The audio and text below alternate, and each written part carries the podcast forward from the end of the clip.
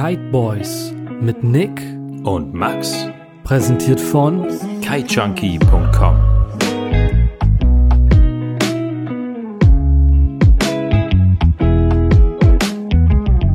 Da bekommt man immer ein bisschen Bock zu rappen, wenn man das Mikro, äh, wenn man das Intro hört, ne? Definitiv. Aber rappen ist ja für Deppen. Aber du kannst das. Deswegen machen wir das nicht.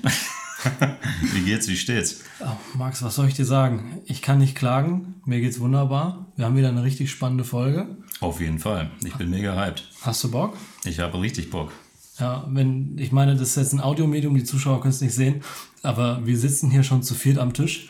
Ähm, die äh, Audioquali ist heute so Medium, da müsst ihr heute mit leben, dafür gibt es mega Content. Und äh, bevor wir unsere Gäste reinholen, Max, würde ich dich gern standesgemäß begrüßen. Hast du da Lust drauf? Du, leg los. Ja, okay, dann begrüßt mit mir den Mann, der wegen seiner tiefen Stimme den Spitznamen Testosteron-Tanker trägt. Der Mann, über den böse Zungen behaupten, er investiert weniger Zeit in den Podcast als sein gut aussehender Partner. Kann ich mir gar nicht vorstellen. Wer behauptet das denn? So, komm, wir schließen das ab. Begrüßt mit mir den Mann mit der längsten Praline der Welt. Begrüßt mit mir Max Lux.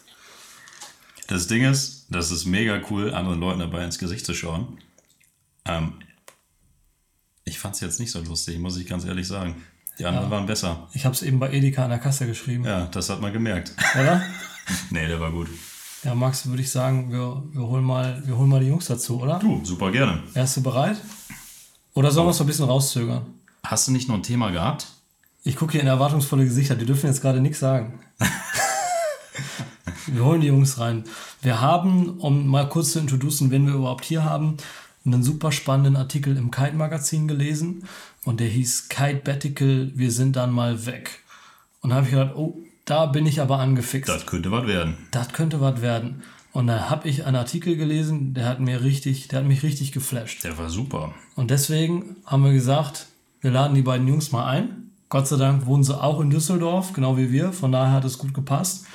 Und dementsprechend haben wir heute die beiden Jungs aus dem Artikel da. Begrüßt mit einem schallenden Applaus Arne und Vico. Servus. So, Freunde, hier kommt die Stimme aus dem Off. Ihr denkt euch jetzt, was ist denn jetzt hier los? Was ist passiert? Ist das kaputt? Ist aus den Kite Boys nur noch ein Boy geworden? Nein, ich muss einen kleinen Fehler korrigieren. Ich habe nämlich gesagt, begrüßt mit mir Arne und Vico. Aber der Arne heißt überhaupt nicht Arne. Der Arne heißt Noah, ja? Und deswegen haben wir uns so kaputt gelacht während der Folge, dass euch jetzt die Trommelfälle weggeflogen wären. Deswegen habe ich es rausgeschnitten. Ich schneide euch jetzt wieder zurück rein. Ja, keinem verraten, dass ich hier war. Die Jungs erzählen von ihrem Kite Betical. Nach dem Abi auf nach Brasilien. Richtig geil, viel Spaß. Wie, wie habt ihr angefangen? Wie fiel erstmal die Wahl auf Kapstadt und Brasilien? Also Kapstadt stand am Anfang fest. Einfach aus dem Grund, weil wir es beide kannten. Wir waren. Ja, wie immer im Winter. Unsere Eltern Genau. sind irgendwann dann auch dahin gekommen, weil die natürlich Ach, auch cool. wie immer, also wie jedes Jahr hier den Urlaub gemacht haben. Ja, die sind auch dieses Jahr nachgekommen für vier Wochen. Ja, deswegen, Und- das war eigentlich klar. Und dann hatte, ähm, haben wir uns halt überlegt, Kapstadt äh, Saison fängt halt ähm, ja, so November, Dezember eigentlich richtig an. Äh, was machen wir? Wir wollen eigentlich vorher los, was machen wir davor? Und ähm, dann habe ich halt von meinem Vater, der ähm, eigentlich seit er Teenager ist, Windsurfer ist, mit großen Lücken dazwischen natürlich, aber ähm, der ist immer im Herbst, äh, für ein, zwei Wochen ist er nach Brasilien äh, zu so Windsurf-Clinics gefahren und hat halt immer erzählt natürlich von dem Ort Jericoacoara. Ähm, und das hatte ich dann irgendwie, ich hatte das schon immer so ein bisschen auf dem Radar und dann ähm, habe ich das, glaube ich, dir nur mal vorgeschlagen und dann hatten wir so ein bisschen geguckt, aber wir hatten natürlich viel gehört. Das ist konstanter Wind, warmes Wetter, in Boardshot kiten gehen, das hatten wir auch eigentlich noch nie wirklich gemacht vorher. Ähm, und dann haben, haben wir natürlich überlegt, Brasilien ist natürlich auch nochmal, vor allem dann während, Corona und so hat man viele Sachen gehört, aber eigentlich wollten wir da hin. Auf jeden Fall. Ja, es war auch, also Prea hat ja auch einen gewissen Na Namen mittlerweile. Man muss auch sagen, also es wird zum Beispiel die World Show dort ge- gehalten. Also Prea ist direkt das Nachbardorf von Jericho. Genau. Also man hat Jericho Aquara, das ist so quasi das, der Hauptort. Äh, Ort. und Prea, das ist wie so ein Nachbarort. Äh, wobei man sagen muss, dass in Prea hauptsächlich gekitet wird. In Jerry kann man kiten, äh, theoretisch kann man kiten, aber man darf es tatsächlich offiziell nicht. Ja, an einigen Orten darf man es, aber das ist sehr, also es, das ist eigentlich kitet man dann nicht. Ja. Es gibt Windsurf-Spots und Wingfoil-Spots, so direkt am Dorf. Da gibt es auch so ein kleines Riff. Äh, meistens, dein, dein Dad zum Beispiel war jetzt immer Windsurfen an dem äh, Riff in Jerry. Ja, genau. Da- Das da läuft das vor, vor dieser riesigen Sanddüne, die kennt man ja manchmal. So Videos, wo Leute diese Ich Sanddüne wollte gerade darauf ansprechen, das ist doch ein Jerry, ne? Genau, das Genau. ist diese Düne. Wo alle mal runterjumpen und die geilsten das ist Tricks drunter Jerry. machen. Ach, Genau, Das ja. ist ja, ja. hinter dem Spot, äh, an dem man aussteigt. Da darf man tatsächlich kiten, natürlich. Genau. Aber da muss man ist eigentlich mit dem Buggy hinfahren. Okay. Und direkt vom Dorf darf man dann darf man nicht Und kiten. es ist sehr böig, weil der weht ja dann quasi voll übers Land. Ja. Und dann ist halt die, die Düne dort. Verwirbelt ein bisschen. Genau. Was uns aber super, super brennt zum Thema Brasilien äh, interessiert. Wir haben ja natürlich fleißig euren, äh, eure Reportage bzw. eure ganze Story gelesen. Ähm, was äh, ist da schiefgelaufen in Brasilien? Ja, also es war, ich glaube, also wir haben uns ja auf, auf die Planung so ein bisschen verteilt und ich hatte so ein bisschen geguckt, ähm, wir hatten natürlich den Kite-Lehrerschein gemacht Ja. und ähm, wollten natürlich auch erstmal wissen, haben wir da überhaupt Arbeit, so kriegen wir einen Job. Ja. Und ich habe dann auch unter anderem von meinem Vater Kontakte zu Windsurfschulen bekommen, die haben mir dann wieder Kiteschulen die Namen gegeben. Und es hieß halt immer so, ja, kommt mal her, dann kriegt ihr schon einen Job. Passt das schon irgendwie, Dann ne? passt schon. Kommt erstmal her. Ja. Und Ja. dann habe ich gesagt, okay, wo sollen wir denn wohnen? Habt ihr vielleicht was? Ähm, und dann hat der, der Besitzer von der Einkaltschule hat uns gesagt, ich habe hier eine Wohnung. Das war dann so ein, also es war sehr, sehr klein, hätte locker gereicht so, aber dann hat er uns noch von einem Kollegen ähm, erzählt, der sozusagen äh, sein, über Airbnb sein, sein Haus mitvermietet, der dann auch da wohnt. Und ähm, das sah auch sehr nett aus auf den Bildern. Tatsächlich, ja. Wir haben uns schon sehr gefreut. Wir dachten, wir hätten den übelsten Deal gemacht. Ähm, und dann haben, haben wir, habe ich das geklärt so und äh, dass wir da, wann wir da ankommen. Und die Anreise nach Jerry, muss man sagen, ist stressig. Man fliegt erst über Ja, häufig über Lissabon und dann von Lissabon nach Fortaleza. Und dann mit dem Bus fünf, sechs Stunden oder Dann was? ne? mit dem Auto. Mit dem 4x4. Ja, Und den oh, vier Board, also den, wir hatten vier Boardbags dabei. Ja. Ja. Zwei, zwei für die Kiteschule. Wir haben tatsächlich von hier aus Kite-Equipment mitgebracht. Ja. und haben denen das dann geliefert. Und dann war halt vier Boardbags und die Koffer. Und dann kann ich mich auch noch dran erinnern, kommen wir da an. Und man ist ja schon echt schon müde nachts. 2 Uhr nachts. Genau, wir es ist, es ist 2 Uhr nachts. Und dann hatte unser, unser, unser Fahrer, das war der Dad von dem Typen von der Typ von der. Kiteschule, genau. Und er hatte auch noch so ein Bettgestell dabei, also so ein komplettes Bett haben hinten zwei Matratzen oder so. Genau, und zwei Matratzen. Und wir so, ja, was machen wir jetzt? Also irgendwie müssen wir da, da drauf. Und ich weiß nicht, wie wir das gemacht haben, aber irgendwie haben wir es hingekriegt. Ausgeladen, eingeladen. Und Genau. da konnte keiner ein Wort Englisch. Also wir sind. Das, das, war, das war die größte konnten, der, das einzige, was wir, die einzige Kontaktform war, dass der Vater immer wieder Sprachnachrichten mit seinem Sohn, dem Besitzer Ja. von der Kiteschule gemacht hat und der konnte Englisch. Der konnte auch gutes Englisch, aber es war halt wirklich sehr, und wir standen da und wussten nicht genau, das hat bestimmt, wir standen eine Stunde da neben dem Auto, wie der immer wieder Sachen rausgeworfen hat und reingeworfen. Mitten in der Nacht. Mitten in der Nacht. Mitten und in der Nacht. Also, das war wirklich, wir waren wirklich fertig. Und dann geht's ja erst los. Dann fängt die Fahrt an. Und Die das Fahrt ist ja nicht so eine Fahrt nach Holland, ne? Also kein Also- Asphalt, sondern Nein. wirklich Also Schotterboden größten und. Teil schon. Am Anfang ist Asphalt, aber Genau. irgendwann nach zwei, drei Stunden hält der an. Okay. Wir wussten auch gar nicht, macht der, was macht der jetzt? Pause. Genau, das war auch geil. Ja, und auf einmal nimmt er so einen Stift und lässt dann die ganze Luft aus den Reifen raus. Okay. Und dann wussten wir schon, okay, jetzt, jetzt wird es irgendwie ernst, weil. Und dann ging es halt los durch diese Wüste und die sind mit einem Zahn, Affenzahn Oh, da mit mit einem 70 Affenzahn km durch die Wüste gebrettert. Scheiße. ne? Und es war, aber, ja, also wirklich witzig. Ja, auf jeden Fall. Ähm, Aber irgendwann hat man es dann geschafft. 3 Uhr nachts. Ja, und dann kam die nächste Überraschung, ne? Ja, also ich, dann hatte ich ähm, dem Typen, ich wusste ja gar nicht, ist der jetzt da? Schläft der schon? Ich habe dem geschrieben, Ja, nie geantwortet. wach, ne? Und wir kommen, erstmal mussten wir dieses, ähm, Jerry ist halt ein Dorf, da gibt es keine Straßen, ist alles Sand. Okay. Du, und deswegen fahren die natürlich auch nur mit diesen, mit, mit so kleinen Strandbuggies oder mit diesen Pickups da rum. Ja. Und erstmal dieses Haus zu finden. Ich wusste natürlich so von Airbnb, wie es aussieht. Das hat geholfen. Es hat auch wieder ein bisschen gedauert. Dann haben wir das gefunden und erstmal natürlich alles dunkel. Dann irgendwann reden wir da so und irgendwann kommt so ein Typ aus, äh, aus dem Garten raus und der, äh, hat sich dann auch herausges- herausgestellt, der, äh, der war auch der Typ, konnte natürlich auch kein Englisch. Natürlich nicht. Äh, aber irgendwie haben wir dann mit Namen Spanisch und so. konnte er, aber Spanisch, ja. Spanisch ist dann auch so ein bisschen, Stimmt, ein bisschen aber Spanisch. ein bisschen ging's. gesprochen. gesprochen. ja, Und dann hat er uns auch super nett reingelassen. Es war halt so ein kleines Haus, ähm, alles offen so und ähm, hat uns super nett, dachte ich auch, hat er erstmal Kokosnüsse aufgeschnitten und sah das Kokoswasser frisch. Und das ist natürlich, das kennt man ja nicht, schmeckt Ja, wobei, völlig anders. Genau, und Okay. während wir die- dieses Kokoswasser hatten, weiß ich noch ganz genau. Ich saß dann da und haben wir natürlich so ein bisschen versucht zu kommunizieren äh, und so weiter und dann irgendwann aus dem Augenwinkel Kakerlake Nummer 1. Und dann Kakerlake Nummer 2 irgendwann. Ja. Und dann hat er uns, dann hat er uns unsere, unsere, unsere Betten gezeigt. Die waren, die waren oben auf so einer separaten Etage. Man kann es nicht. Das war in dem Raum, war sozusagen so eine Zwischenholzetage. Also Ja, genau. Du konntest von oben runter gucken in die Küche rein und da war dann ähm, die waren sozusagen zwei Matratzen direkt unterm Dach. Und äh, es war wirklich direkt unterm Dach. Ich bin 1,90 ungefähr groß und ich konnte halt wirklich krabbeln. So. Das war wirklich, also und dann Koffer hoch. Äh, Ja, dachten wir uns, ist komm, okay. Äh, hat er uns noch ein bisschen äh, da rumgezeigt, äh, irgendwie die ganze Zeit seine Kakerlaken gejagt mit seinem Besen. So. Das war noch irgendwie so, war schon so, aber ich meine, das, er war in Brasilien, eine Stadt im, im, in der Wüste, so. Klar. Ähm, war noch eigentlich, bis dahin dachte ich eigentlich noch, es wäre, könnte man sich drauf einlassen. Schon. Es wird noch schlimmer. Es wurde noch schlimmer. Jetzt bin ja. ich mal gespannt. Jetzt bin ich auch gespannt. Ja, und irgendwann äh, angekommen, ausgepackt und äh, also die Betten waren, Betten waren einigermaßen bezogen. Äh, aber dass unsere Toiletten, äh, Toiletten sag ich schon, dass unsere Betten so ein bisschen als Katzen, Katzenklo verwechselt Ja, waren. das ah, war- das, kam im Nachhinein. Das ist nicht ganz Aber- so angenehm, ne? Ja, und, aber äh, im Vorhinein hat man natürlich dann einige Katzen gesehen.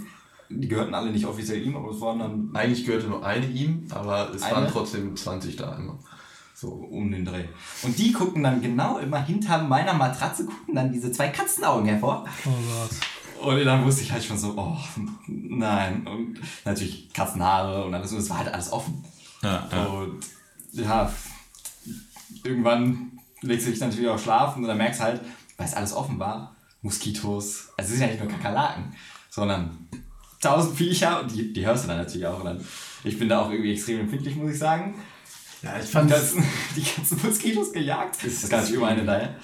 ja, Äh, ich fand die Katzen sehr nervig, wenn du, wir hatten ja irgendwann, war- waren sehr fertig natürlich kaputt und dann haben wir uns da hingelegt, komm, gucken uns das morgen nochmal an, das ist eh dann immer besser. Ja. Und dann irgendwann liegst du da und irgendwann kommt immer wieder in dein Ohr diese Katze, die so, Oh Gott. und ich immer diese Katze weggeschubst, weil die immer wieder kommt. Und dann irgendwann habe ich gedacht, ich will jetzt hier auch immer mal schlafen. Ja. Es war natürlich brüllend heiß auch da oben. Ähm, und ich weiß nicht, wie lange ich da lag. Und ähm, dann irgendwann, ich weiß gar nicht, der Noah lag Oh, halt, das wir war- waren schon ein also- bisschen auseinander, lagen wir. Ähm, und dann hört der Noah kommt, nur- äh, höre ich nur Noahs Stimme, also sag mal, Vico, hörst du das Hörst du das auch? auch? Aber es war wirklich. Erkennt ihr diese Momente, wo, so, so- wo du dich so richtig fremdschämst? Also so richtig. Das war wirklich unangenehm. Oh, lass mich raten. Ihr habt irgendwen bumsen gehört. Richtig. Aber es war, das hat sich genau angefühlt, als lägen die ungefähr zwei Meter neben uns. Es war die Wand neben mir, die ich vibrieren spüren konnte. Oh, Oh, Ah, das war der Besitzer von, von dem Haus oder wer war es das? war eine, so eine Doppelhaushälfte. Wir dachten eigentlich auf der anderen Seite wäre eine Schule. Ja. Aber es war wahrscheinlich, Vielleicht war es auch eine vielleicht Schule. war es, weiß man nicht, so- sowas was Ähnliches. in den Schulen um 3 Uhr nachts da passiert. Katholisches Internat. wer, wer hat das gesagt? Das war wahrscheinlich Holz dann, ne? Also alles so ein Bungalow-mäßig so, ne? ja, ja, das war Ja. Krass. Aber das ist natürlich auch super. Also es ist ja doppelt unangenehm, wenn du mit deinem besten Kumpel da irgendwie liegst. Genau, und ich habe ich hab eigentlich gedacht, dass du geschlafen hast. Und dann, ich, ich so, oh, ich kann den jetzt nicht wecken, weil es war halt schon 5 Uhr und er ist gerade eingeschlafen und ich so, boah, ich muss ihn einfach wecken. Ja. Weil ich irgendwann so Rico rüber, sag mal, hörst du das auch? Und es hat nicht aufgehört und es war wirklich fremdschämt. Und na, irgendwann ist man dann aber auch eingeschlafen. Ja, aber das war eine ganz schöne Experience, muss man sagen. Ja, die Nacht, die war wirklich, also das war, das war rough. Und das ist Das war alles, Fall rough. das ist eine krasse Story für eine Nacht. Ja. Das ist heftig. Das war, das war eure erste Nacht in Ja. Brasilien. Ja. Ich hätte nicht noch eine Nacht da gemacht. Was, habt ihr, was habt ihr gemacht? Also wir waren dann natürlich, äh, wir sind immer aufgewacht so und ähm, dann ist natürlich am nächsten Morgen jetzt immer, ist der Schock erstmal so weg, ne? Der Typ, super nett eigentlich, der hat uns dann sogar noch Frühstück gemacht, da irgendwelche brasilianischen, ähm, wie hieß die so weiße Fladenbrot Ja, oder so, so Taco- Tapioca ja. oder irgendwie so. Ah, Tapioca, genau. Genau, Ja. das war also super nett und dann ähm, Er hat sich wirklich bemüht. ja, der, der war sehr, also Kommunikation war schwierig, aber der war super nett. Und auf ähm, dann haben wir auch äh, mit der Kiteschule hatten wir dann direkt Kontakt und ähm, haben natürlich auch direkt gefragt, so jobmäßig, so meinte, komm, wir nehmen euch jetzt erstmal mit zum Kiten und ja, dann geht ihr erstmal kiten. Und Aber man muss schon sagen, dass wir beide in Aufbruchstimmung waren. Ja. Nach der Nacht. Also wir waren beide schon vollkommen so, verständlich, ich ja. habe natürlich mit Familie telefoniert und so, boah, das ist wirklich hier eine Bude, also wir, wir müssen hier irgendwie weg. Hm. Dass wir sowieso weg wollten wegen Kiten, das stand da gar noch gar nicht fest, aber es war alleine wegen der Bude, haben wir erstmal gedacht, oh, wir müssen das ändern. Ähm, ja, aber dann sind wir erstmal Kiten gegangen und da dann war besser. danach war es, also das hat Erstmal Kopf frei und dann überlegen, was passiert. Ja, ja. Ne? Tatsächlich fand ich es hinterher auch weniger schlimm als die erste Nacht. Komischerweise. Ich weiß nicht, ob man sich Ja, daran das, gewöhnt das, hat. ja, wir hatten die Nachbarn nicht mehr. Ähm, und deswegen, also man Genau, die Nachbarn waren auch nicht mehr. Die Also, Nachbarn waren auch nicht mehr da. ja. Moskitos, also wir haben dann irgendwann zwei Pullen Moskitospray leer gemacht, dann ging das auch vom Supermarkt nebenan. Aber um nochmal zurückzukommen auf den, was auch witzig war, ähm, der erste Tag, wo wir kiten waren. Ne? Ähm, wie gesagt, es gibt ja Jericoacoara und Prea und in Prea kitest du. Deswegen die Schule hat zwei Pickups, mit denen nehmen die Schüler mit Equipment und fahren immer hoch nach Prea. Die sind sogar immer noch ein bisschen weiter gefahren, ähm, noch ein bisschen weiter upwind und hatten da praktisch einen Privatstrand. Also da ist riesige Strände, wo halt nichts ist. Und dann, ähm, die hatten eine kleine Holzbude ähm, und wie gesagt, und dann ähm, haben wir halt gehört, man kann Downwinder machen. Fährst sozusagen deinen Downwinder los in äh, Preda ähm, nach Jerry. Und äh, haben uns dann gedacht, ja, irgendwie eine coole Sache. Ähm, vor allem so nach der Session. Wir waren ein, zwei Stunden da kiten, wie, wie lange auch die unterwegs waren. Haben wir einen der anderen Kite-Lehrer gefragt, ey, äh, der meinte, er macht auch den Downwinder, ähm, kannst du das mal zeigen? Weil wir wussten, in Jerry, da ist die Düne, da ist ein Berg mit Wind und so. Das war auch wussten geil. wir nicht wirklich, wo wir lang mussten. Ja, klar. Und wir fahren, dann sagt er, komm, wir gehen jetzt los. Wir beide auf Surfboards, er auf seinem Twin-Tip. Und wir sind halt vor auch drei Stunden gekitet, ne? Also wir waren schon. Ja, aber da, da, daran lag es nicht. Nein, nein, nein, Typ, der war nach fünf Minuten am Horizont verschwunden. Der war weg. Wir Okay. wussten nicht mehr, wo wir jetzt überhaupt waren. Wir waren irgendwo am Kiten mit noch mehr, mussten, wussten, wir mussten, müssen irgendwie ein bisschen Downwind bis nach Jerry. So. Und, ähm, der Downwinder ist sehr, sehr cool, muss man sagen. Die, die generell die Downwinder da sind cool. Ähm, wellentechnisch ist das klein, äh, größtenteils, zumindest da vor Ort. Aber Das ist halt so ein bisschen Hollandmäßig. Also so Windwelle, Meterchen oder so. Schon choppy, aber macht halt Spaß, ne? Aber du, du bist auch konstant am Halsen. Ja. Das heißt, du machst halt Halse nach Halse und das ist also es macht schon Spaß, muss man, muss man wirklich sagen. Und es ist, man denkt immer vor allem, ich habe auch am Anfang erst viel kürzer als gedacht.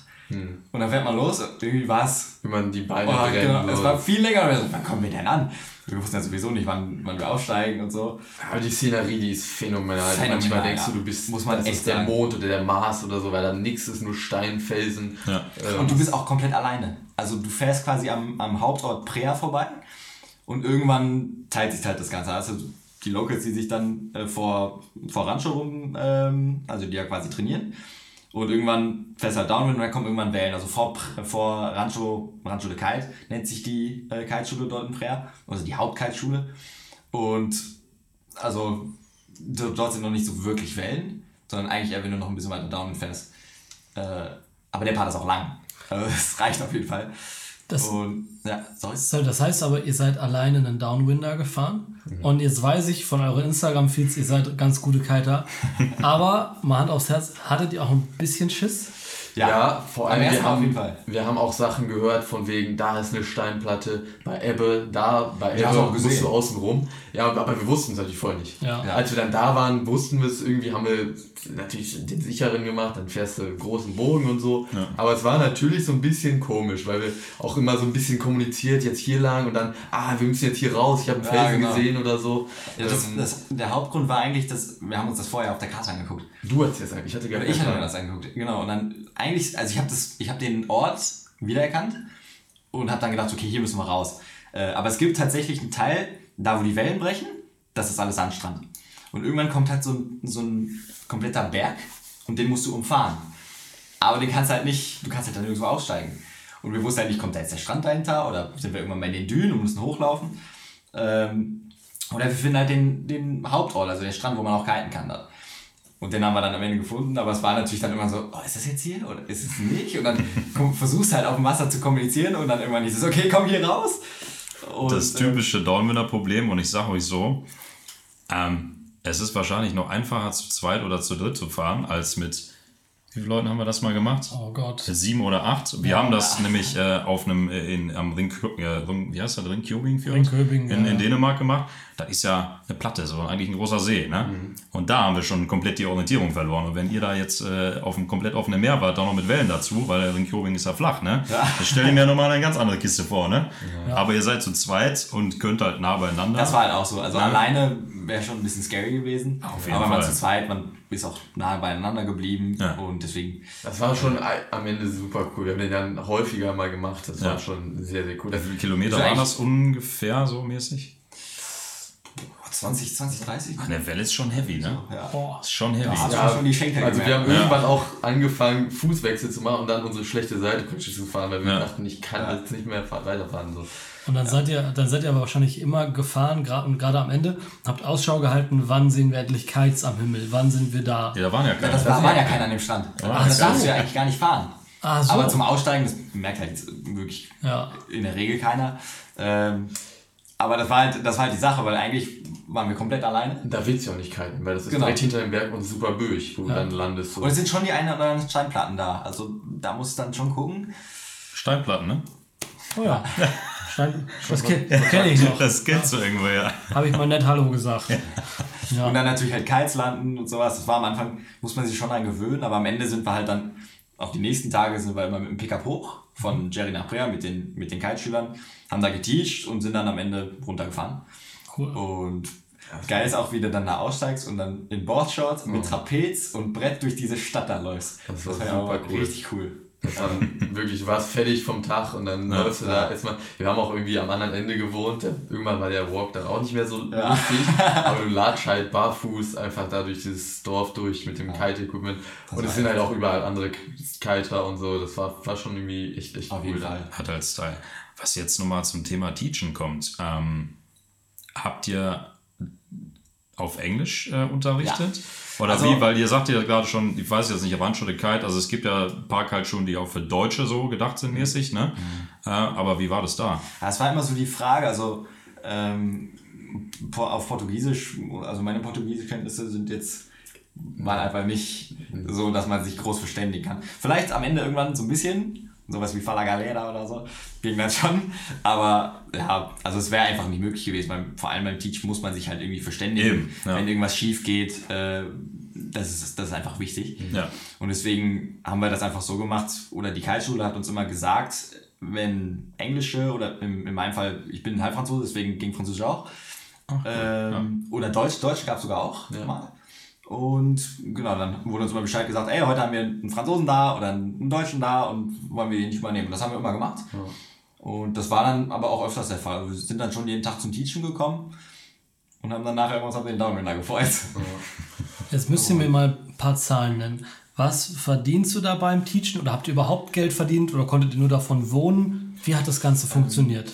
Also ich war überrascht, wie, also es hat auch, wir waren bei verschiedenen Schulen, deswegen hat es natürlich ein bisschen variiert und dann mal mehr gearbeitet, dann gab es mal eine Woche, da haben wir sehr viel gearbeitet, mal so natürlich, aber ich glaube, was, ähm, wir haben schon so 15 Euro oder so verdient und ich finde, das ist jetzt für Brasilien, fand ich das eigentlich, Pro Stunde?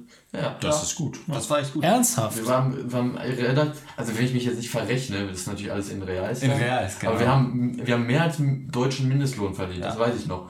Und deswegen, und dann in Brasilien zahlst du natürlich nichts. So, ne? In Ähm, Brasilien ist das ja echt viel. Aber ist es jetzt nur, weil ihr jetzt aus, aus Deutschland kommt oder die Einheimischen haben, wie, wie ist es das? sind ja Ausländer, die diese Kurse belegen. Und auch viele natürlich Europäer und so, deswegen. Und die Preise sind da wahrscheinlich vergleichbar mit Ja. denen hier wie in Deutschland, ne? Also die, was die Kurse kosten. ja, und das Genau. Kite-Equipment kostet ja auch so viel. Also das Ja, ist ja, klar, natürlich. klar. ähm, aber ich fand es auch, ich fand es eigentlich also ziemlich gut. So, das, War äh, super. Ähm, vor allem, wir haben das natürlich dann immer damit verglichen, was wir ausgegeben haben. Am Anfang wussten wir auch gar nicht, wie viel geben wir überhaupt aus, äh, muss man ehrlich sagen. Ja, und dann ja. haben wir das dann immer so ein bisschen gegengerechnet. Und also da ist schon, schon mehr als gedacht zusammengekommen, muss man Wir sagen. konnten schon einen Großteil so decken von den täglichen Kosten. Genau. Ähm, es hat dann, ja, wir variiert. Irgendwann sind wir dann natürlich am Anfang waren wir noch mehr sparen. Dann irgendwann haben wir gesagt, komm, jetzt gehen wir Auf nochmal in den Kakao, Laden oder so. Das war halt dann, äh, Das war mal eher Richtung Ende, wenn man gemerkt hat, okay, wir haben noch ein bisschen was, wir haben noch so ein bisschen was da liegen. Aber was auch ganz cool war, wir hatten, ähm, wir hatten irgendwann so eine App, oder eigentlich relativ am Anfang. Ähm, und das ist auch echt gut, wenn man zu zweit unterwegs ist. Hieß es halt immer, okay, heute bezahlst du oder heute bezahle ich. Ähm, und da haben wir sich dann immer abgewechselt und immer alles in die App eingetragen. Und so hat man auch immer gesehen, okay, wie, wie viele Ausgaben haben wir überhaupt und hat dann nicht tausend Rechnungen da rumfliegen. Ja, ja. Ähm, Splitwise? Genau, und da wurden dann immer die Seiten ausgerechnet, Ja. die, Differ die Differenz. Und dann wurde immer natürlich kurz vor dem Einkauf geguckt, wer zahlt denn heute? Ah, ich bin hier, ich bin immer, du, du musst zahlen. ja, das war, Das war ist, cool. ist ein guter Hörertipp, die App Splitwise. Wenn ihr mit Leuten unterwegs seid, oder hieß die Splitwise? Wir haben, glaube ich, Tree Count benutzt. Tree Count, Und ah, ja. dann haben wir in Capture haben wir Split benutzt. Also da gibt es so sehr viele im App Store. So. Ja. Es gibt ein paar Apps in die Richtung, aber das ist ganz cool, gerade wenn du mit vielen unterwegs bist, kannst du eintragen, wer hat was ausgegeben, die App rechnet dir das aus. Machen wir in Dänemark immer so. Auf jeden Fall. Super geiles Das ist echt Ding. praktisch, ne? Also, Ja. das, hat uns, das hat uns echt sehr geholfen. Wenn ihr jetzt, da nochmal Überblick zu behalten. Äh, wenn ihr jetzt ein Resümee geben würdet, was spricht für Brasilien? Also erstmal das Kiten. Warum? Warum? Wind. Wind? Kommt jeden Tag. Wir hatten keinen Tag ohne Wind. Wir hatten mal In drei mal Monaten. leichter. Muss man dazu Aber wir sagen. hatten keinen Tag ohne Wind. Und das ist, also, das kriegst du, glaube ich, nirgendwo anders. Dann Kiten in Boardshort.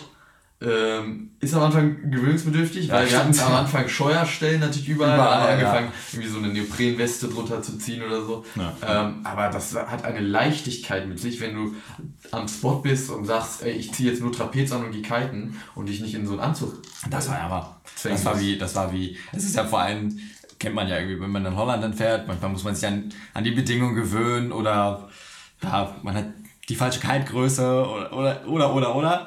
Und da war man sich immer sicher, okay, morgen ist Wind, morgen Achter, morgen Zehner vielleicht. Also es gab dann schon mal Tage, da ist man Zehner gefahren.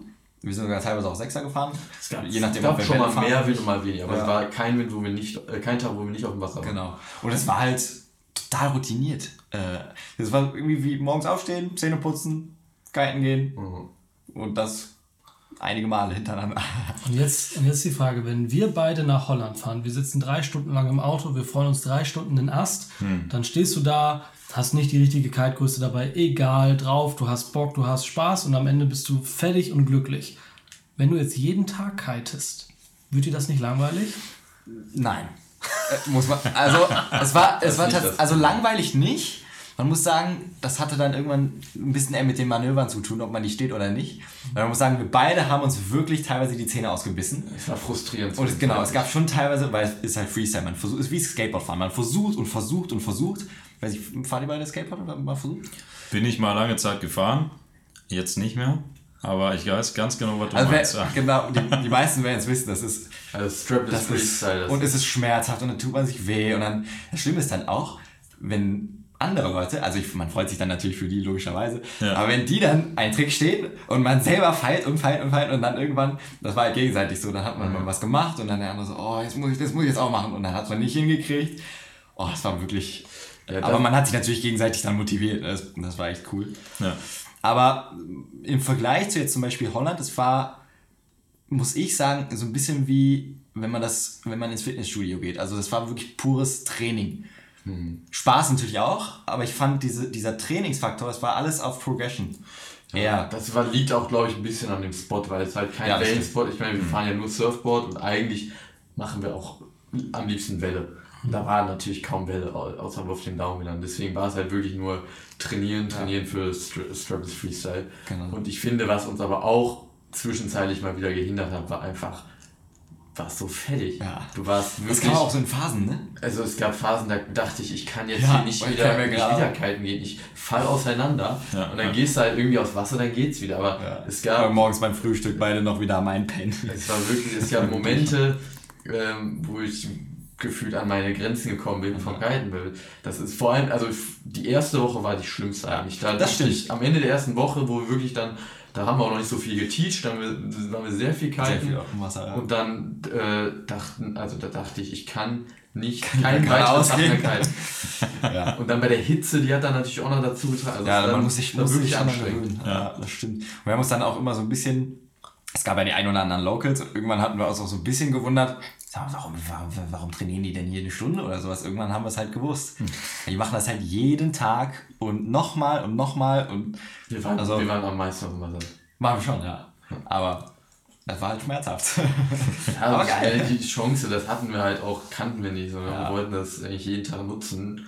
Ähm, Auf jeden Fall. Ob es dann von der Progression besser oder schlechter war, weiß man ja Man nicht. wollte es halt ausnutzen. Ja. Man wollte am Ende wirklich sagen, ich habe jetzt ja richtig Vollgas gegeben und jede Chance genutzt. Und das ist natürlich mit jedem Tag Wind einfach Hammer. Das stimmt. Habt ihr das Gefühl gehabt? Also ihr seid, als ihr losgefahren seid zu diesem Trip, habt ihr mit Sicherheit so ein bisschen Ziele gehabt. Das und das will ich lernen, die und die Auf jeden Fall, Progression ja. will ich machen. Wie viel krasser seid ihr geworden in der Zeit? Wie viel habt ihr gelernt? Also wir haben, wir haben beide viel gelernt, muss man sagen. Ich muss auch sagen, dass vor allem im Freestyle im Vergleich zum Kapstadt hat man in Brasilien viel mehr gelernt. Also wirklich viel mehr. Und es war dann tatsächlich irgendwann so, als man dann wieder zu Hause war, hat man sich gedacht, ich war doch eigentlich jetzt drei Monate kiten. Und, muss, und es war irgendwann so, man hat sich so an die Bedingungen gewöhnt, dass es, wenn man dann wieder zu Hause war, wo man im Neoprenanzug alleine war, das war schon komisch. Und dann musste man echt wieder schauen, dass man, dass man das Gelernte überhaupt wieder abruft. Und das war, fand ich, ja, jetzt nicht schockierend, aber das fand ich krass, dass das irgendwann in Brasilien war das so selbstverständlich und ein Trick, den man relativ konstant hatte, ging in Holland erstmal gar nicht mehr. Ja, das Und stimmt. das ist schon, das war schon, schon komisch am Anfang. Ja, ich fand, also es gab so Momente beim Triples Freestyle, da dachte ich mir so, jetzt bin ich bald dran, jetzt schaffe ich es, das schaffe ich auf jeden Fall. Und dann bist du aber wieder vier Wochen dran oder landest das, den Trick einmal und dann bist du wieder vier Wochen lang, du machst du gar nichts mehr. Wie, wie habe ich das geschafft? Und äh, als ob du es wieder verlernt. Da muss man manchmal wieder neu lernen. Also ich finde, das ist Ja. schon unter, also ich habe es ich hab's ehrlich gesagt am Anfang unterschätzt. Ähm, beim, bei, bei der Welle eigentlich genau umgekehrt. Ähm, aber beim Triples Freestyle fand ich es wirklich äh, manchmal überraschend, wie viel man sich da durchbeißen muss. Es war auch irgendwann so, dass wir tatsächlich mal vom Freestyle, eben weil es, je nachdem, ob man, also wenn man ein Erfolgserlebnis hatte, wollte man schon am nächsten Tag weitermachen natürlich. Aber es gab schon Momente, wo wir beide gesagt haben, wir wollen jetzt heute einfach nur noch Welle fahren, einfach mal ein bisschen, ja, so ein bisschen Spaß haben.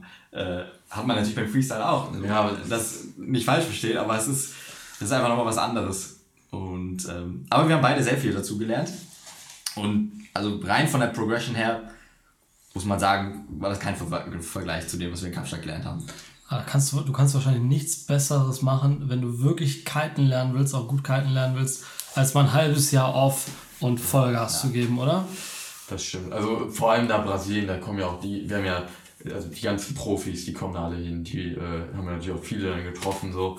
Ähm, das ist einfach, weil du wirklich konstante Bedingungen hast und deswegen auch eigentlich immer weiter fallen kannst, als dass du immer wieder so einen Rück Rücksetzer hast, weil der Wind mal wieder viel böiger ist oder weil die Wellen nicht mehr stimmen. Das hat so halt wirklich, das war sehr, sehr konstant alles. Und das Und man, natürlich man muss natürlich sagen, für zwei Jungs aus Düsseldorf, also wir sind schon oft aufs Wasser gekommen. Wir waren ja jedes Wochenende unterwegs, in den Ferien. Äh, aber es ist schon was ganz anderes, wenn man zwei Wochen oder drei Monate unterwegs ist an einem Spot. Und das es wirklich jeden Tag macht. Ähm, Es wird, es wird das ist wirklich zur Gewohnheit. Aber ich habe auch gemerkt, ich ähm, wertschätze das Kiten nicht mehr ganz so stark. Dass ich wirklich manchmal so denke, ah, sind die Konditionen jetzt richtig oder nicht? Hm, lohnt sich das so? Äh, wir sind da eigentlich immer dann trotzdem rausgegangen, aber du warst nicht wie, ich weiß noch, Holland, da fahre ich, da sitze ich halbe Stunde vor Ankunft, schon hebel dich auf den Stuhl und sag, ey, ich muss jetzt sofort raus. Und Ja, ja. Äh, das war, das war, fand ich nicht mehr so. Das hat sich irgendwann ein bisschen gelegt. Das war halt wie, man kann das, für mich, ich konnte das wirklich vergleichen mit einem Skatepark oder mit so einem Gym. Man geht halt hin, trainiert, will was lernen. Äh, Beim Skateboardfahren ist es jetzt was lernen, beim Gym ist es äh, Muskeln aufbauen. das sind die Ziele natürlich anders. Aber also das Gefühl, was man hat, vor allem, wenn man das normalerweise nicht wirklich hat als Schüler äh, oder wenn man nicht direkt am Meer wohnt, dann äh, jeden Tag kiten zu können, das ist unbeschreiblich. Ähm, und das war für uns beide phänomenal, muss man Das sagen. glaube ich. Ja, das erklärt einiges, warum Brasilien halt einfach so ah, super bekannt als Topspot der ganzen Pros ist, weil du machst halt einfach den Lichtschalter an, hast volle Power Ja. und irgendwann, wenn die Sonne untergeht, dann und die warte mal, wird es noch ein bisschen stärker in der Nacht, flaut wieder ab, ne? Und dann, na, Eigentlich sehr konstant über den Tag häufig. Also manchmal war es so. dann geht das immer so an, ab 10 oder was? Ja, manchmal erst auch 11, 12. Ja. Das war immer so ein bisschen anders. Aber eher wird es wahrscheinlich minimal leichter. Aber wir sind, also das waren eigentlich, finde ich, die geilsten Momente, die ich noch so in meinem Kopf habe, sind diese Sunsets, Sunsets, du ja, wirklich ja, den Strand runter guckst, Ja. du siehst hinter der Düne die Sonne untergehen. Der Der auch direkt vor dir ist. Ja. Die Sonne ist, geht direkt vor dir unter. Es ist wie in so einer, auf so einer Postkarte dann mit den, mit den Fischerbooten, die da sind und dann geht die Sonne hinter dem Berg so langsam unter. Das war phänomenal. Also Ja, das waren wirklich, wirklich coole Momente. Und wir sind auch teilweise ein bisschen in die Nacht reingekaltet. Also Absolut, ja. Wind, Wind war da äh, auch noch lange. Hammer. Das, das stimmt. Ja, Brasilien, da müssen wir hin. Ich wollte gerade Und wir sagen, wissen warum- auf jeden Fall gleich, in welche Unterkunft wir nicht gehen. ey, was hast denn du gegen Katzen? Vielleicht daneben in die Schule. habt, ihr, habt ihr denn da auch, äh, ich meine, da gab es ja bestimmt auch so eine oder andere Kite Girl am Strand so in, in Brasilien. Habt ihr da auch eine nette Bekanntschaft gemacht oder blieb das eher auf der Strecke? Äh, Mal Hand, mal Hand aufs Herz. der Drei, Fokus- drei der Fokus war Monate. woanders. Oh, ja, okay, gut. naja, also schon, Brasilien ist ja dafür bekannt, ne? Also, Ja, da gibt es Oder? gut, Also- gute Caipirinhas und so, Es ne? waren, also aber tatsächlich waren es erstaunlich wenige, muss man beim sagen. Kiten fand ich es auch wie, aber also so Jelly Quaquara, wenn du da Ja, durch die natürlich. Straße läufst, das ist wie man sich vorstellt. Also und äh, da ist natürlich auch mehr los. Da ist, äh, da gibt es natürlich viele Bars äh, oder was man einen Club nennen könnte so. Ähm, und das war natürlich, äh, ja, das waren dann aber auch nicht die Kiter. Und wir haben ja irgendwann sind wir umgezogen nach Prea und Prea muss man sagen ist einfach ein staubtrockenes Dorf, das ist gar nichts. Es gab einen Italiener, der aber auch Genau. Sushi angeboten hat. So, also, Perfekt. und, ja, war, war eigentlich, sind wir gerne hingegangen. Ja. Ähm, aber da war wirklich wenig los. Ja. Ähm, und deswegen, wenn dann sind wir halt nach Jerry gefahren, äh, was auch lustig war, wir hatten uns irgendwann nämlich äh, einen Miet Mietwagen geholt. Ähm, Und ich meine, Wie habt ihr das Ding nochmal genannt? Red, Äh, Red Pocket Rocket. Red Pocket Rocket, ganz genau, das So habe ich sah noch im das Kopf. Ja, Fiat Uno in Rot, Frontantrieb. ja, Super da- da- für da- da- Satz. Kann gar nicht schief gehen. Ja, alle mit Pickups. Ähm, Ach, stimmt. Alle Da, da war noch was, da habe ich jetzt was im Kopf, das kommt gleich. Äh, kannst du bitte mal erzählen, wie, wie das gelaufen ist? Ja, also wir sind, wir sind schon, und das hat, das hat mich am Anfang gewundert, weil am Ende, am Anfang wollten wir ja von Jerry weg. Und irgendwann hat uns das schon gefehlt. Also dann wurde schon der Italiener dann doch irgendwann langweilig. Ja, Und Und die Leute, da waren keine Leute, das Ja. war, da war nichts los. ist, sind wir denn überhaupt nach, nach Jerry gekommen? Nee, gar nicht, ne? Erst als wir die, den Mietwagen hatten. Ja. Genau. Und irgendwann haben wir die erste Fahrt gewagt. Die ersten Fahrten waren da auch, also wir waren schon relativ selbstsicher, ne? Ja, Geht Luft, da, Luft, Luft auf den, aus den Reifen Ja, genau. rausgemacht, das Stimmt. kan- kannten wir ja. Stimmt, stimmt. Und dann sind wir da aber dann am Wasser entlang Genau, also es ist direkt Ja. am Strand entlang. Du fährst quasi über den Strand. und da, also je näher zum Wasser, desto besser wahrscheinlich, weil es da ein bisschen, oder Ja, es gab so eine Art, also ähm, da waren schon härtere Abschnitte, die waren dann auch nicht direkt am Wasser. Ja, ja. Und dann konntest du manchmal, du konntest, kannst ja eigentlich aussuchen, wo du lang fährst, ne? Du wusstest ungefähr die Richtung und Es die gab paar halt anderen hinterher. Ähm, Ja. Und dann die, die Buggies, die sind auch am Strand gefahren, weil es dann, das war das Problem, weil da war so eine, eine Kante, die nach unten ging. Und da war super weicher Sand, deswegen haben wir uns da nie runtergetraut, weil wir dachten, sonst kriegen wir die Karre nie wieder hoch. Ja, Es gab so ein paar Passagen, die waren schon scary. Das war zum einen, das war wie so eine Fluss, wie so ein kleiner Mini-Fluss. Da musstest du tatsächlich mit dem Auto durch. Und dann wirklich, das war wie so, ein, wie so eine Kuhle quasi. Und das lief dann zusammen und dann konnte man dann durch. Wir wussten nicht, wie tief das ist und unsere Karre, das war auch, das war auch ein Punkt.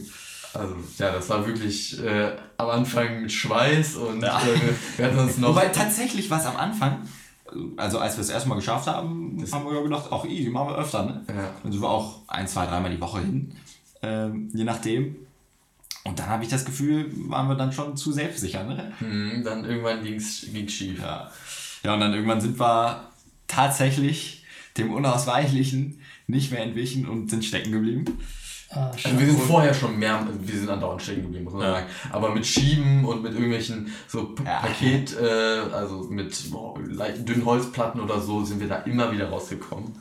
Äh, und dann irgendwann hatten wir uns eh schon irgendwie verspätet, es war schon dunkel so und wir fahren und auf einmal merken wir so, ey, ich kann nicht mehr lenken, ich werde nur noch langsamer, Vollgas und irgendwann du merkst, ich werde jetzt langsamer. Also, dritter Gang, zweiter Gang, erster Gang und dann war halt zu spät. Aber das war so eine geile Story, als ich das gelesen habe, ne? Dunkel, ihr bleibt stecken. Das war wie in so einem richtig geilen Krimi. Und dann auf einmal kommen einfach aus dem Nichts so acht Leute, was habt ihr da gesagt? Das war, das war aber eine Stunde später oder sowas. Ja, wir haben es erstmal selber Erstmal versucht, versucht. und auf einmal kommen dann acht Leute einfach aus dem Nichts. Und die sind einfach da. Brasilien, ja gut, weiß man nicht, ne, wer da so kommt, ne, was die wollen. Hattet ihr Schiss oder wusstet ihr direkt, dass die helfen uns? Also wir hatten erstmal, wir haben schon in der Ferne mal welche entlang fahren sehen, weil das ist, Ja. da ist schon relativ viel, viele Leute fahren da lang. Vor allem tagsüber, ne? Aber nachts. Da ist keiner, also wir haben auch, ich weiß nicht, haben wir gerufen, ich glaube, Ja, wir wir haben haben schon- Warnblinker an, Licht, alles, aber da ist keiner gekommen. Ja. Und ähm, dann waren das aber, die sahen aus, das waren so, da gibt es eigentlich immer diese Taxis praktisch, diese Sandbuggies, Ja, da ist ja, mal ein genau, Fahrer drin und die nehmen hinten dann immer Leute mit. Und solche waren das. Ah, die kennst du, das sind okay. eigentlich dann auch selber Touristen. Und die haben uns dann, der Fahrer meinte erstmal so, ja, darf ich einsteigen und das machen? Also ihr schiebt, ich fahre das raus, weil ich weiß, wie es geht. Da hatte ich schon so ein bisschen so, lassen wir den jetzt in die Karre, Ja. der kann auch wegfahren. Ja. Nachher geht er weg. Ähm, und der hatte dann das rausgefahren. Wir haben geschoben, er hat es irgendwie rausbekommen. Mm, Und dann war wieder ein bisschen härterer Sand. Und äh, wir sagten, okay, boah, zum Glück ist er wieder gekommen, wir steigen ein, fahren los und fünf Meter stecken wir wieder. Ja. Und, es, und die Leute waren natürlich weg. Ja, und wir haben tatsächlich davor, also man, also jetzt Angst oder Sorgen nicht, aber das war, für mich war das eine völlige Ratlosigkeit. Wir, wir waren so war wirklich so, wir, ich glaube, wir haben uns halt tausendmal gesagt, was machen wir jetzt? Und man hat halt dann so überlegt, also drin schlafen wäre so die Notsituation, aber ähm, ob man dann das Auto da stehen lässt, weil man kann ja nicht, man kann ja nicht, Wir waren nicht mehr so weit weg von Jerry, wir hätten da laufen ja können. genau, das, das hätte man machen können, aber den Mietwagen da drin, äh, Nicht ganz so gut. ja, Ja. Das, das war nicht so, nicht so die Option. Und man hat so immer weitergemacht. Also man hat immer wieder versucht, also Vorderreifen äh, ausbuddeln, Platten drunter und dann nochmal und nochmal. Ähm, das hat nicht funktioniert. Und dann kam halt der, der Erste, der uns dann geholfen hat, blieb wir wieder stecken. Und dann, ja, wie 15 Minuten später kam doch nochmal die netten Brasilianer vorbei. Aber das waren dann, Ja. glaube ich, andere. Die, und die haben uns dann wieder rausgeholfen. Und dann sind wir, glaube ich, mit Vollgas einfach nur irgendwie da durchgebrettert, den hinterher. Ähm, und dann haben wir es irgendwie raus. geschafft. Und ich glaube, wir waren, normalerweise fährst du eine halbe Stunde und ich glaube, wir waren bestimmt zwei Stunden Ja, auf jeden. Fall. Also das war mitten in der Nacht und wir waren, vor allem dann waren wir dort. Dann mussten wir auch wieder zurück. zurück. Und wir wollten dann eigentlich, wir hatten auch gar keine Den ganzen Abend im Hinterkopf. Wir sind dann da noch essen gegangen in Jerry so und dann irgendwann, scheiße, wir müssen jetzt wieder zurück. Und wir haben halt irgendwie versucht, uns den Weg zu merken. Weil das sind manchmal hast du schon so Büsche, Büschel, die so Wege formen praktisch, wo du langfährst. Das ist so, ein- wie so ein, eigentlich wie so ein Labyrinth. Da kannst du immer abbiegen oder geradeaus fahren so und dann musst du halt irgendwie merken, hier darf ich jetzt nicht links oder so. Ja, das war, glaube ich, auch so die Sache, weil der Weg sah gar nicht so aus, als würde der. Als Die sahen überall gleich aus. Weil Fluss, Fluss, Flussmündung hatten wir hinter uns und jegliche Brücken und so weiter und zu Stellen, wo man normalerweise dachte, okay, hier bleibe ich stecken, dann bist du dann easy durch. Und das, das kam so total unerwartet. Und das hat dann schon ja, das Selbstvertrauen rausgenommen. Ich glaub, da sind Und dann wir jetzt immer so, Vico, du fährst. Nee, nur du fährst. Ja, wir sind auch dann irgendwie eine schöne Woche nicht mehr dahin gefahren. Wir waren Ja. irgendwie so ein bisschen, Stimmt. ja, hatten wir irgendwie keinen Bock mehr drauf. Aber wir haben auf jeden Fall die wichtigsten Sachen für Brasilien festgehalten, die jeden Kiter interessieren. Und zwar Unterkunft, sollte man sich zwei, drei, vier, fünf Mal überlegen, wo man hingeht. Am besten euch fragen, wo man nicht hingehen sollte. Auto oder Buggy fahren. Macht halt jeder, man kennt immer diese geilen Videos, wo die da Manliftings runter machen oder die Mädels dann halt mit den knappen Bikinis da ein paar Selfies machen und dann zum Kitespot fahren. Ich weiß überhaupt nicht, was du meinst. Man sollte sich kein Fiat Uno oder was ihr da hattet mieten, sondern besser. Aber Strandbuggy gab es Kann man schon. Strandbuggies hätten wir uns fast eingeliehen. Ja. Von, aber also privat von Leuten. Oder Das war Nee, Quatsch. Das war ein Quatsch. Quatsch, ja, das ist auch geil, Das wäre lustig gewesen. Äh, das war, Das war dann nicht so. sehr teuer. Da wir. Aber da kannst du dich auch böse mit hinlegen, ne? ja, und mit Also, Kite-Equipment ist das dann auch. Das war halt auch so Ja. das Problem. Und für uns war das ehrlich gesagt, also der Hauptgrund für dieses Auto war, dass unsere, unsere Wohnung, ähm, oder unser Zimmer besser gesagt, war mit dem Auto würde ich mal sagen drei Minuten ungefähr. Nein, bis in zwei Minuten. Aber zu Fuß war es halt länger. Und zu Anfang, als wir in Prea angekommen sind oder halt angefangen haben, dort zu wohnen, sind wir halt die Straße runtergelaufen. Also es ist schon Weg. Das war Wie lang war 15 das? Minuten mit 15 dem Minuten. Kite-Equipment halt. Genau, und dann halt mit dem kompletten Equipment unterm Arm und dann haben wir am Strand aufgebaut und sind immer direkt zur, zu unserer neuen Kiteschule hochgefahren, also neu, äh, Randschule Kite und sind dann da hochgekreuzt, haben dann die Pumpe dort abgelegt, die ich dann mir auf dem Wasser auf dem Rucksack, äh, auf dem Rücken gesch geschnallt habe. Und das war, das war machbar, das war auch gut, aber irgendwann haben wir halt gedacht, okay, wir müssen, wir brauchen halt so ein Auto. Ja, Und ja. halt Jerry hat uns gefehlt. Wir wollten halt Und das auch, genau. sein, mal nach Jerry zu fahren. Ähm, was man wissen muss, man kann mit dem Auto eigentlich als Privatperson darfst du nicht nach Jerry reinfahren, weil das ist alles Naturschutzgebiet. Ja. Da dürfen Hm. nur diese Taxis fahren oder die, ähm, die dann irgendwie die Ho- Hotels beliefern, aber du darfst eigentlich nicht nach Jerry fahren.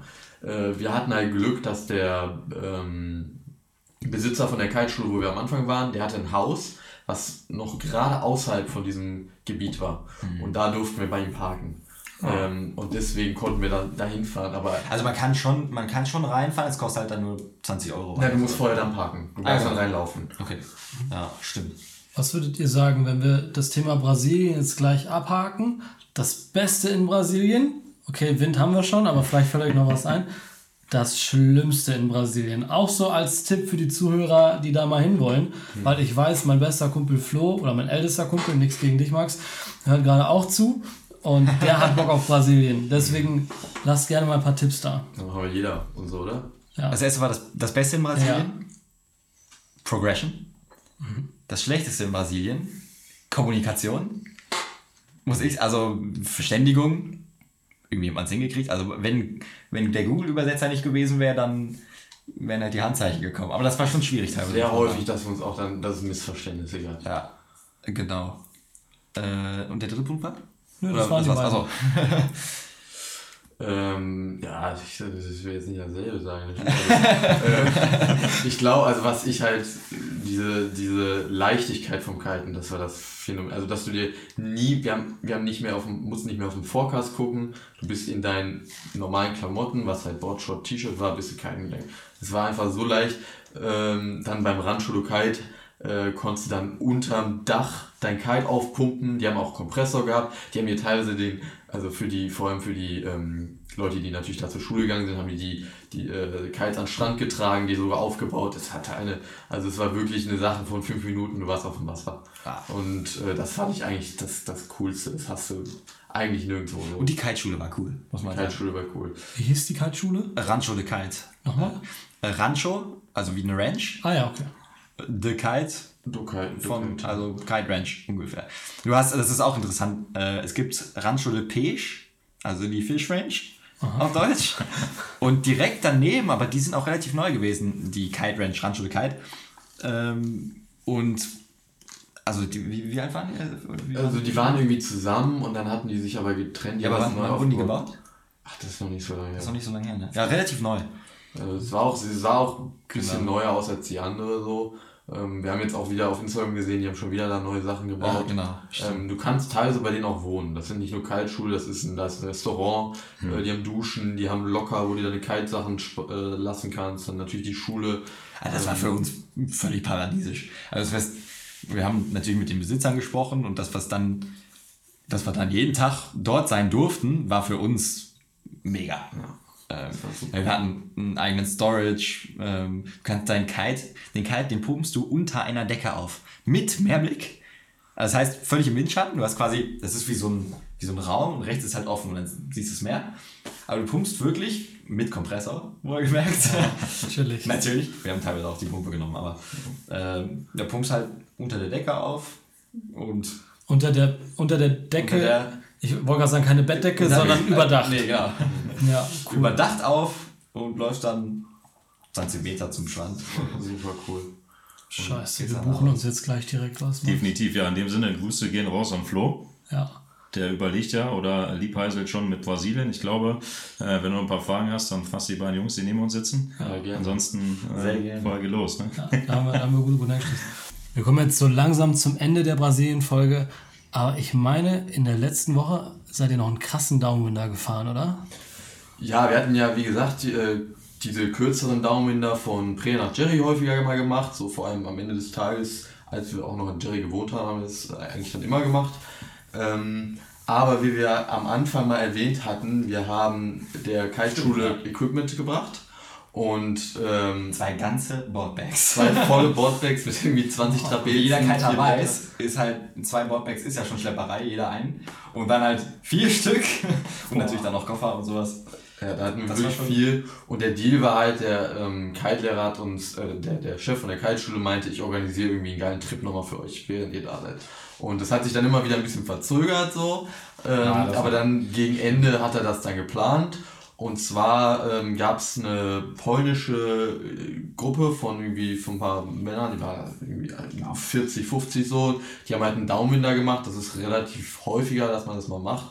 Ähm, von Fortaleza bis Oh, ich weiß gar nicht mehr. Also das Barrande ist, war das. ja, die sind noch weitergefahren danach. Ja, die sind, die bis, sind bis. Hm, Na, jetzt sag ich mal lieber nicht. Camo 7 war nicht so. Also auf jeden Fall Auf jeden Fall noch weiter. zehn Tage oder so und jeden Tag ähm, haben die dann irgendwie jeden Tag Etappen gemacht, dann je, äh, überall halt gehalten oder übernachtet und da war dann ein Guide dabei und da sind wir halt mittendrin eingesprungen. Der, das waren Freunde von, von dem Kite-Schulchef und der hat das organisiert, dass wir mitkommen. Die haben halt dann einen Stop in äh, Jerry gemacht Und dann sind wir am nächsten Tag, wo es bei denen weiterging, mit denen mitgefahren. Und das war also super coole Truppe, der Guide Mega auch, cool. auch sehr, sehr cool. Ähm, und wir hatten halt mit einer Übernachtung und ähm, es sollte bis Barra Grande gehen. Und das sind so um die 200, 250 Kilometer so.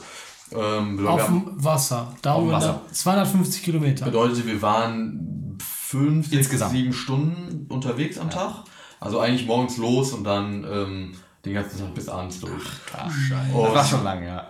250, Alter. Ja, das, also es war, war viel, aber es war eigentlich äh, das Geilste. Nicht, der Anfang, der war natürlich so, wie wir es kannten. Ähm, aber wir hatten Ja. Etappen. Ja, du fängst quasi, also es gab die und die Etappen, wobei ich sagen musste, dass es viel mehr Welle gab, als ich gedacht habe. Ja, Es hieß ja so, ja, es gibt schon die ein oder anderen Passagen, die dann flat sind. Gab es auch, aber die meisten, also ich würde mal sagen, so 90% war Welle. Ja. Und das Coole ist halt, weil man halt zu fünf, sechs Leute ist. Das Coole war, ähm, wir wurden quasi von, von einem, einem Driver äh, begleitet und man hat den quasi immer mit sich am Strand entlangfahren sehen, auf gleicher Höhe. Wir waren mit dem Pickup unterwegs. Und hat Genau, und der hat dann halt unsere, unsere Klamotten für die Nacht, Getränke, Essen und so konnte man dann immer ein bisschen halten, nach einer Stunde ein bisschen was trinken. Fünf, sechs Stunden ganz durchfahren ist natürlich krass. Also das waren dann Ja, mal alle so immer Genau. gemacht.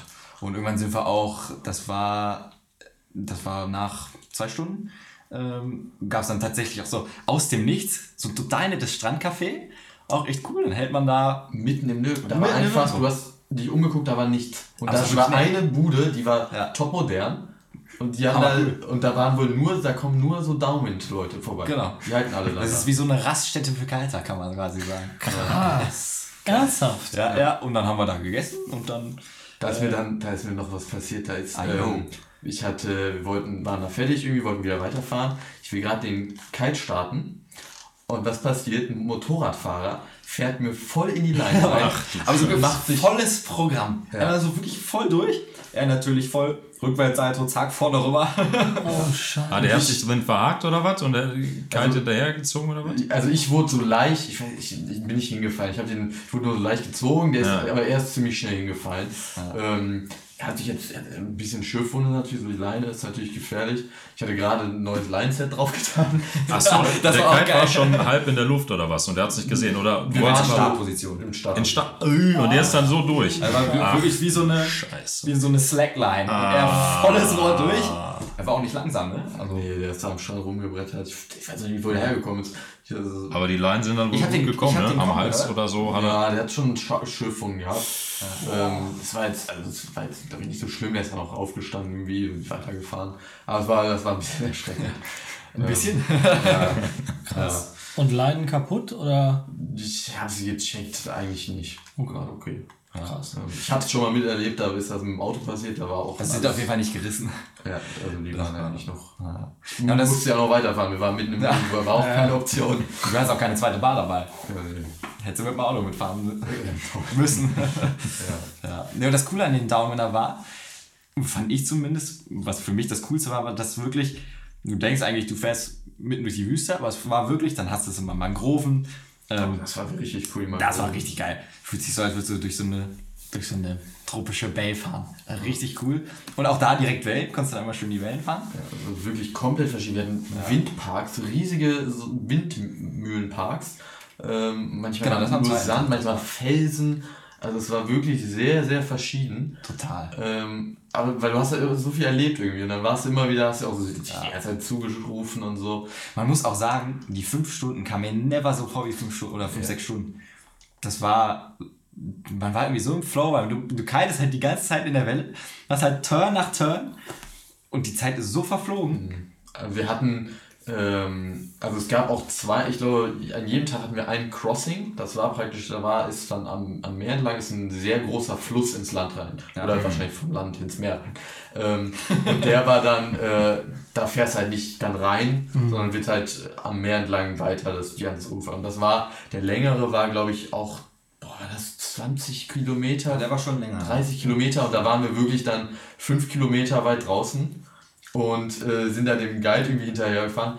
Wieder war der irgendwie komplett woanders. Wir waren, waren dann irgendwie nur noch, die Gruppe hatte sich irgendwie aufgeteilt und das Komische war, da draußen waren so überall so Fischer, nicht Netz, aber so ähm, riesige Gehege. Ja, und ja, du ja. wusstest nicht, dann waren natürlich auch Wellen, mal sind die vor dir aufgetaucht und das war wirklich so ein bisschen Stimmt, ähm, Ausweichen diesen Dingern, da durchzufahren.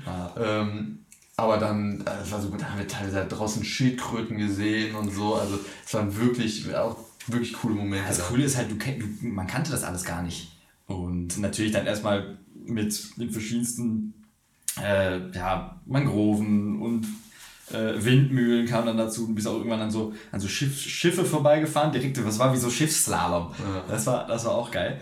Und du weißt halt konstant nicht, wo du bist. Du fährst einfach irgendeinem Typen mit hinterher, das Auto neben dir das haben wir auch, das war manchmal weg, also war nicht konstant da, ne? Genau, ja, der, stimmt, der, der ist dann natürlich mal weiter vorne gewesen. Wir waren eigentlich immer relativ weit hinten. Also wir hatten schon einen guten Speed drauf. Ja, wir sind auch viel Welle gefahren. Ja, genau, wir beide wollten halt Welle fahren. Daumen gebrettert. Ja. Muss ja Spaß machen, ne? Ja. Und es ist halt ein bisschen besser für die Schenkel, wenn man so ein bisschen ja, ja, wir haben mehr am Schredden ist als am Gas geben, ne? Ja, ja. Ja, teilweise war es dann auch, okay, wir müssen mal ein bisschen aufholen. Ja. Ähm, aber das war wie, wie so ein totales Abenteuer, weil du halt eben nicht wusstest, wohin fährst du überhaupt. Ja. Und irgendwann angekommen. Das war auch das, das Geilste. Der erste Stop, ja. Stop äh, wir waren natürlich dann irgendwie fünf, sechs Stunden, wir waren schon echt fertig. Und wir wussten nur, die Sonne ging schon langsam unter. Wir hatten teilweise auch ein bisschen Zeitdruck, weil wir wussten, die Sonne geht unter. Ähm, und wir denken so, okay, jetzt kommen wir gleich an. Und dann sind wir auf einmal in eine hat sich eine Bucht vor uns geöffnet. Ja. Und wir haben schon gesehen, die anderen landen da schon in der Bucht. Und wir merken irgendwann so, ey, hier laufen Wellen rein. Und dann war das ein richtiger Point Break in dieser Voll. Bucht. Wir waren, wir waren komplett fertig. Aber wir mussten, ich glaube, wir sind dann nochmal eine Stunde ja, länger gehalten. Die anderen haben sich in der ja, Bar schon alle Vogel gezeigt. die waren alle schon, schon, schon sich ihre Bier anziehen und wir sind dann bis eigentlich bis wieder dunkel waren, wieder nochmal kalt. Das war wirklich ein cooler, cooler Ort. Das Lustige war, am nächsten Morgen sind wir dann halt weiter dann war die Bucht leer, da war gar kein Wasser mehr. Also wir hatten echt Glück, ja, dass wir während Flut da angekommen sind. Ähm, aber auch da wusstest du halt nicht, okay, wir sind dann natürlich am Point Break gekitet nochmal eine Stunde und dann hieß es halt immer, okay, wir müssen rein. Aber wohin? Ja. Und dann saß du natürlich die Kites und dann, also theoretisch hast du deinen Kite direkt vor so einer Bar gelandet, im Wasser, du stapfst aus dem Wasser und stehst direkt in der Bar. Zwei Meter aus dem Wasser gelaufen, ja. da warst du in der Bar drin. Und da saß du dann natürlich in deiner Boardshot und äh, Ah, das, wirklich das wäre was für uns, wa? Auch da, da habe ich da Bar gehört. Das ist nicht die Geilbar. Und ihr war drei Tage insgesamt unterwegs. Jeden Tag. Zwei, zwei, eine Übernachtung war es eigentlich nur. Ja, okay. Zwei Tage, jeden Tag fünf, sechs Stunden auf dem Wasser. Ja, und die Jungs, mit denen wir gefahren sind, die haben das ja zehn Tage lang ja, Die sind, die sind Ach, von. Scheiße ähm, von ganz von Fortaleza. Aber das war Polen, ne? Von Fortaleza, das war genau. Ja, das erklärt einiges. Ja, die Polen, die, die können das. Die waren hart im Leben tatsächlich, also ja. echt cool. Aber coole Truppe, auch so perfekt von der Anzahl her fährt man da so hinterher. Super. Und man ist irgendwie mit jedem ins Gespräch gekommen und man hat teilweise immer noch Kontakt. Also das war, das war wirklich cool. Und ähm, Cooler Trip. Das muss man auf jeden Fall, sollte man irgendwie sowas organisieren. Das ist häufig Ja. das da. vor allem, wenn man die ganze Zeit gefreestylt ist und dann irgendwann, das war wie so eine, wie eine Auszeit. Obwohl man immer auch gekeilt ist. Aber das war, war echt cool. Wie, wie lange wart ihr insgesamt in Brasilien? Drei Monate waren wir da. Drei Monate. Und danach seid ihr nach Kapstadt geflogen. Und Richtig. von diesem Trip werden wir euch in der nächsten Folge berichten. Die kommt eine Woche, nachdem ihr diese Folge gehört habt. Wenn ihr diese Folge zu spät gehört habt, ist die neue Folge vielleicht schon online. Das war die Brasilien-Folge mit den beiden Jungs. Und äh, ja, haut doch mal raus, wie heißt der nochmal auf Instagram? Noah stellte klein hintereinander geschrieben. Noah Stelte, klein hintereinander geschrieben. Also es ist wirklich Noah Stelte, klein hintereinander geschrieben. Es sind vier Worte insgesamt. Also, nee, nee, nee. Spaß. Ich wusste, dass der kommt. Und Vico? Äh, Vico von der See. Vico mit C. Auch klein hintereinander geschrieben. Vico mit C, klein hintereinander. Checkt die Jungs aus, lasst ein Follow da und äh, hört in die nächste Folge rein. Da geht's nach Kapstadt. Bleibt spannend. Es bleibt spannend. Wir sind raus. Ciao.